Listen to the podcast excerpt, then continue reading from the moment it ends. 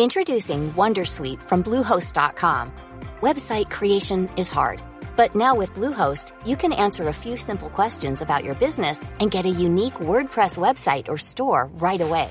From there, you can customize your design, colors, and content. And Bluehost automatically helps you get found in search engines like Google and Bing. From step-by-step guidance to suggested plugins, Bluehost makes WordPress wonderful for everyone. Go to bluehost.com/wondersuite.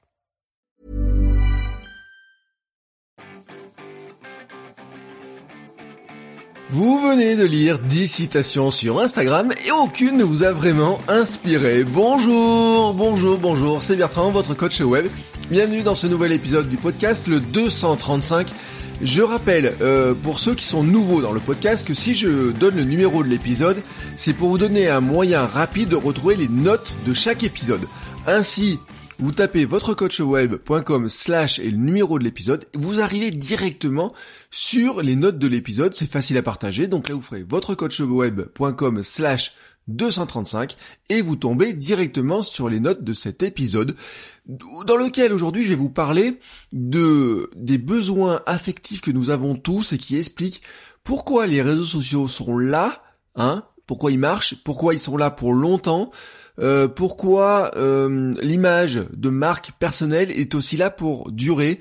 Euh, c'est un petit peu un message pour ceux qui pensent que ce n'est qu'une passade, que ce n'est qu'une tendance, qu'une mode, que ça va passer, que dans quelques années on n'en parlera pas, qu'on sera débarrassé dans quelques années des réseaux sociaux, de Facebook, d'Instagram, de Snapchat et je ne sais quel outil.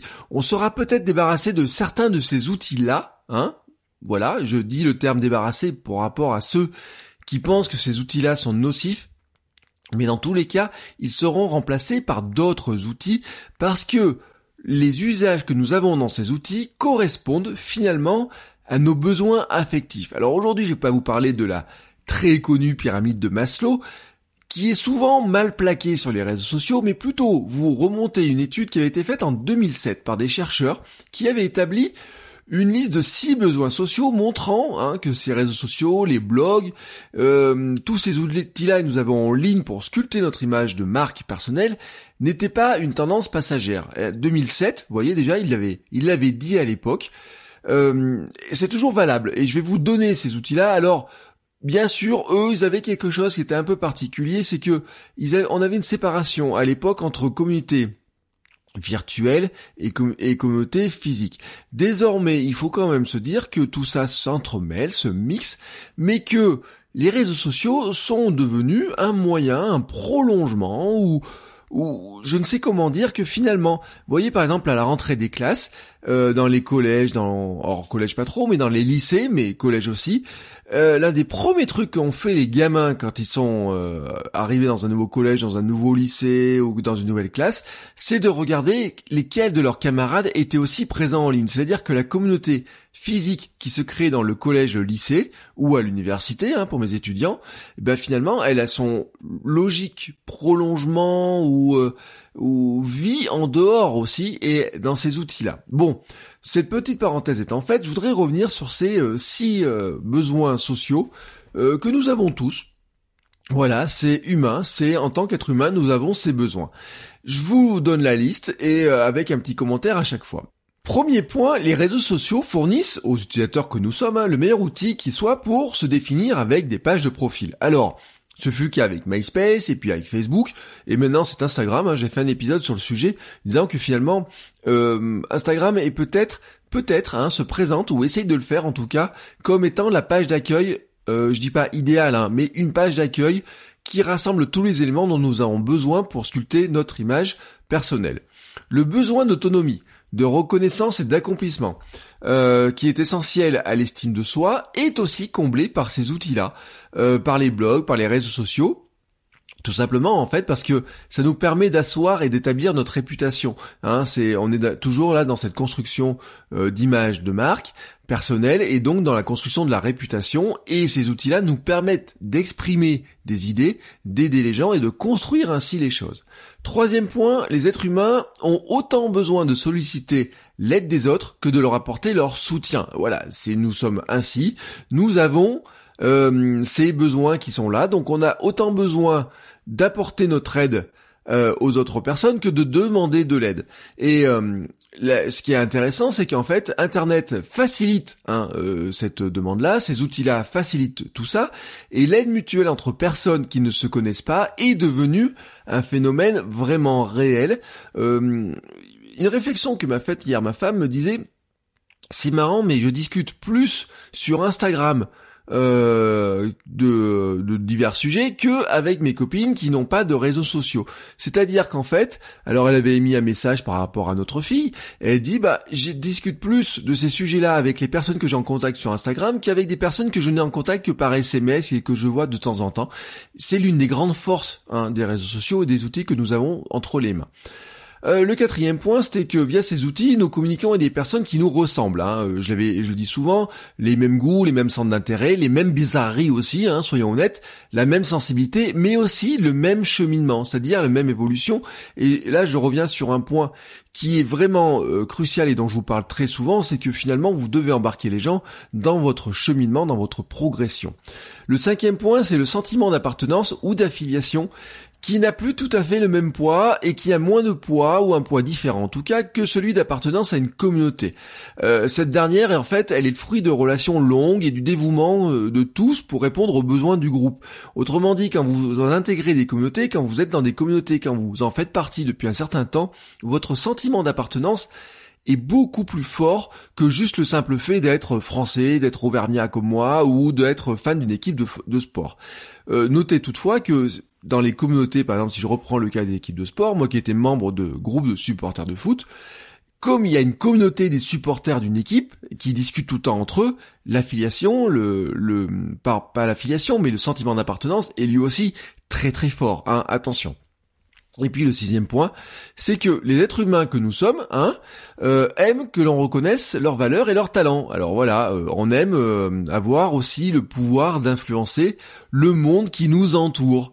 Et ça explique beaucoup, beaucoup de choses. Quand vous prenez ces six points, vous allez en tant qu'entrepreneur déjà vous dire si je comprends bien ces six points, cette logique-là, ça m'aide à mieux comprendre le sens des communautés en ligne, le sens aussi du marketing, hein, de la communication et du marketing.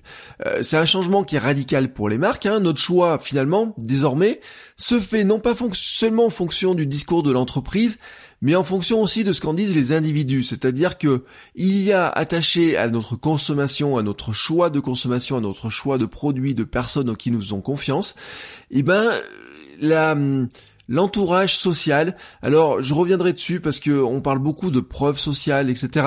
Et ça fait partie des éléments qui sont importants. Mais dans ce monde connecté, il faut retenir une chose, c'est que l'opinion d'une personne un peut rapidement devenir celle de tous. Alors, ça peut nous faire peur quand c'est dans un sens qui est négatif. Ça peut être assez incroyable dans un sens qui est positif. Et on le voit dans les phénomènes politiques, on le voit dans des phénomènes de starification, on le voit dans des phénomènes influenceurs, hein, tout simplement sur Internet, à quelle vitesse certains arrivent à se développer, eh ben on voit un petit peu ce sentiment-là, euh, comment finalement hein, l'opinion de quelques personnes est capable de faire bouger des personnes autour d'elles, et vous dans votre domaine, et c'est à ça que je vous incite aussi, c'est de vous dire que dans votre domaine, vous essayez de faire bouger les gens par rapport à ce que vous essayez de communiquer, de de leur apprendre, de les faire progresser dessus. Euh, je vous parle de vous, mais c'est valable aussi pour moi, bien entendu.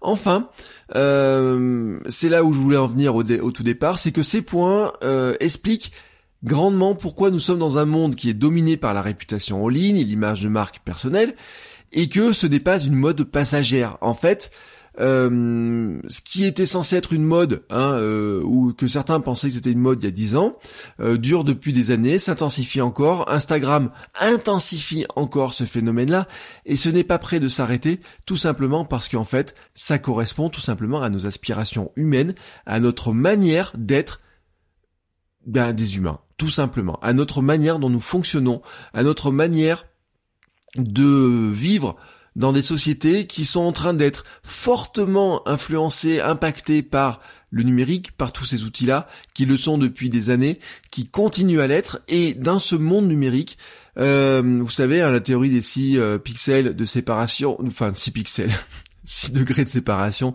On peut dire maintenant, on est à des pixels, à quelques pixels de séparation.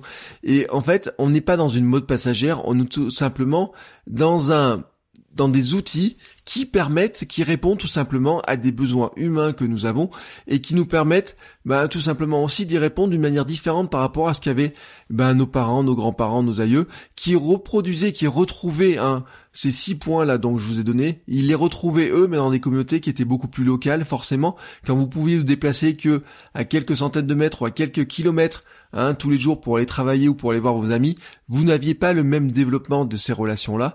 Et c'est ça qui change, hein, parce que euh, l'entraide, euh, c'est l'un des points que je vous donnais, entre personnes qui ne se connaissent pas, et eh ben à une époque était tout simplement pas possible, ou était beaucoup plus compliqué, ou en tout cas était un, un phénomène beaucoup plus euh, réduit tout simplement parce que bah, il y avait moins de chances de croiser des gens que vous ne connaissiez pas quand vous étiez dans des communautés qui étaient réduites à un village, à euh, moins d'un département ou euh, vraiment à votre quartier. Voilà.